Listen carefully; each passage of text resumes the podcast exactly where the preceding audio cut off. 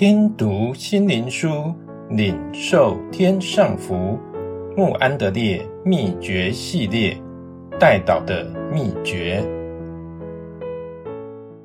第十四日，祷告的所在。这些人都同心合意的恒切祷告。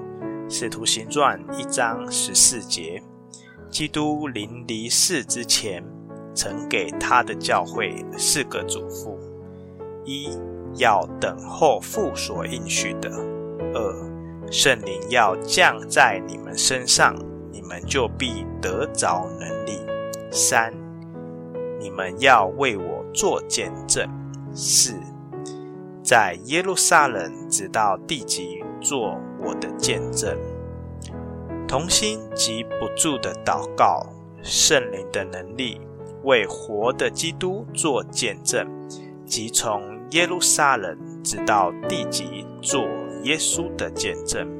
这些才是新约中的真正福音、服事及教会的标记。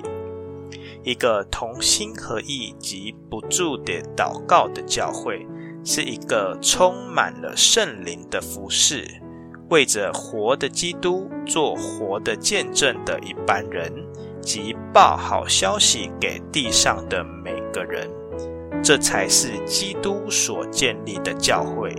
也唯有这样的教会，才能胜过全世界。基督升天之后，使徒们立刻知道他们的工作是什么。那就是继续同心合意的恒切祷告，被基督的爱及圣灵牵引在一起而成为一体。因此，他们得到神从天上所赐的奇妙的能力，并使他临到世上的人。他们的一个责任，乃是同心合意及不住的祷告，等候圣灵的能力。就是从高天所赐下的圣灵，使他们能直到地极为基督做见证。一个祷告的教会，一个被圣灵充满的教会，一个见证的教会，以全地做见证的目标及范围，这才是一个耶稣基督的教会。只要教会守着这个特性，他就有能力得胜。但是非常可惜，如今他已落到世界影响之下，那么他已失去那属天超然的美丽及能力。请看现在的教会，大多祷告那么不忠实，圣灵的工作也是那么微弱。基督的见证流于形式，对于直到地极的托付何其不忠！